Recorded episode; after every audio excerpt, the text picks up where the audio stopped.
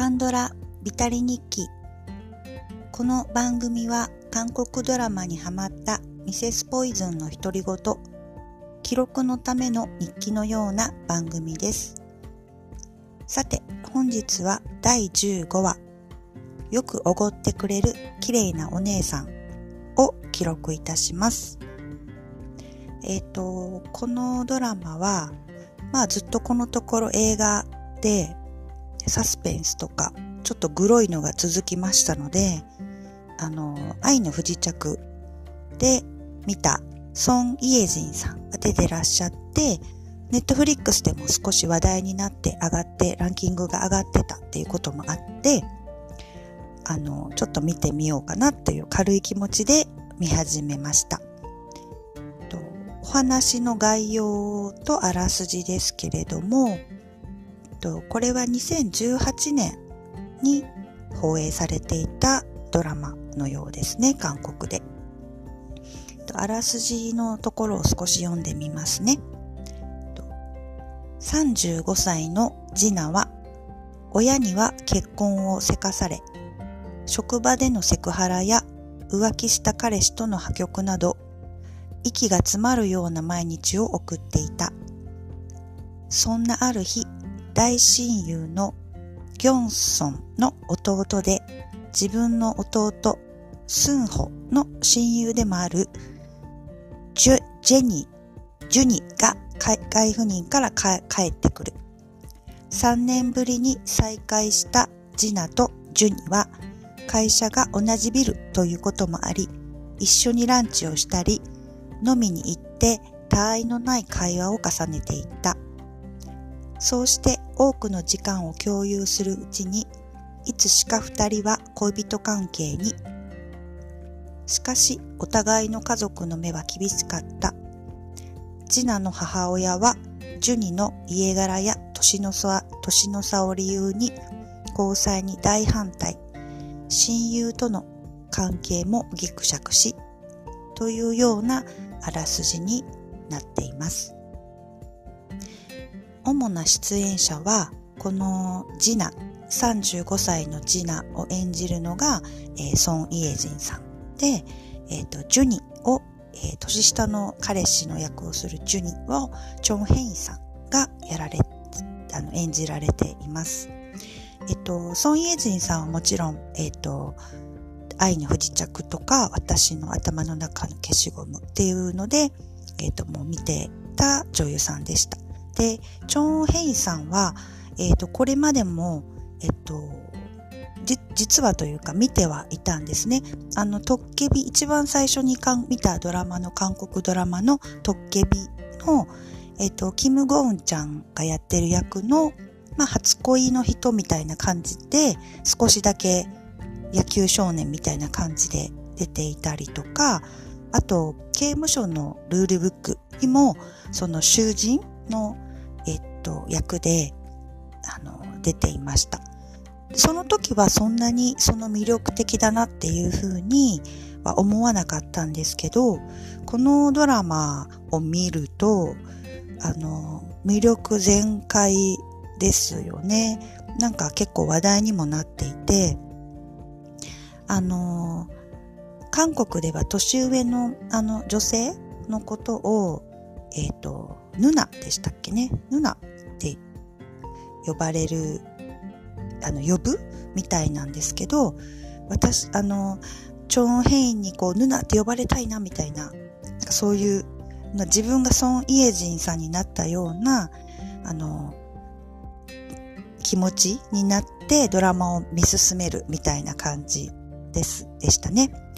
なんか、あとでも感想で言うと、あの、まだ、なんて言うんでしょう。やっぱりその年上の女性っていうのはちょっと少しマイナス要因なんですかね。韓国とかではあまり良しとされないみたいなところがまだこの2018年頃もあるのかなっていう感じで、その私の名前はキム・サムスンの頃とかもそうなんですけど、まあ、そういうのが、まあ、あるのかなとも思いましたし、あのもう二人のその恋のドキドキとかイチャイチャとかがもう抜群にいいんですけど、こっちもその、なんか、かの想像の感じでね、恋愛してるみたいな感じですごいいいんですけど、逆にそれだけじゃないドラマだから多分ヒットしたのかなとは思うんですが、えっ、ー、と、女性の働き方みたいなところですよね。まあ、職場でのセクハラとかにあったりしていたり、あの、35歳っていう年齢と、その20代とか若い女性、まあ、若くなくてもそうなんですけど、まあ、セクハラを受けない、受けないというか、受けても、その、対応の仕方が女性によっても違うんですよね。で、受けやすいというか、受け流してしまったり、その、うまくかわすことがいいんじゃないかと思って、ソン・イェジンさんはこう、そっちの方がこう丸く収まるんじゃないかと思って対応してるんですけど、同じ女性から見ると、それはその許してることになるので、あの、その戦ってないというか、あの、同意、あんまり同じ女性からもよくは思われなかったりとか、まあ、そうしてるから、自分がそういう態度をしてるから許しちゃってるからそうなるんじゃんみたいな。で、他もこういう風に思われるから迷惑なんだよみたいな感じで、あの、同じ女性なのにそういう風に思われてしまったりとか、あと、あの、まあ、結局そう言いながらも正反対の会社でね、あの、正反対のタイプの人と最終的になんか心を通わすようになるっていうところもあって、なんかそこも面白いなというか、あの、学生時代じゃない大人になってからの友達というか、あの、そういう作り方というか、あの、関係の作り方みたいなところが、ちょっと出てくるのとかも、私は結構興味深く見てました。あの、あと、家族とかの問題とかでね、結婚とかで、その、もう言ったら35で大人なんですけど、やっぱりすごい親に大反対されてっていう、もうど、どれだけ反対すんねんみたいな感じで反対するんですけど、やっぱりその、やっぱりまだまだその親の同意っていうのがないとダメなもんなのかなとも思いましたね。日本とかだったら、まあもちろんそういうお家もあるでしょうけど、もうその35ぐらいになったら、その親のね、あの、納得するとかしないとかじゃなくても結婚しちゃいそうな感じはするんですけど、だからそこは、その絶対その家族みたいなところ、親とかね、そういう優先順位みたいなのが、まあ高い国ではあるとは思いますので、韓国とかは。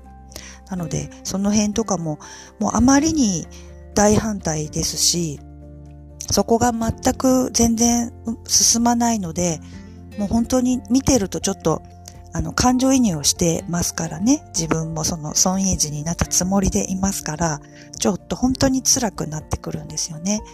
なんか、その、親のいない子だからとか、仕事とか家柄も良くないのにっていうところでずっと反対をされるんですけど、なんかもう、本当に息が詰まってくるというか、なかなか辛い話がある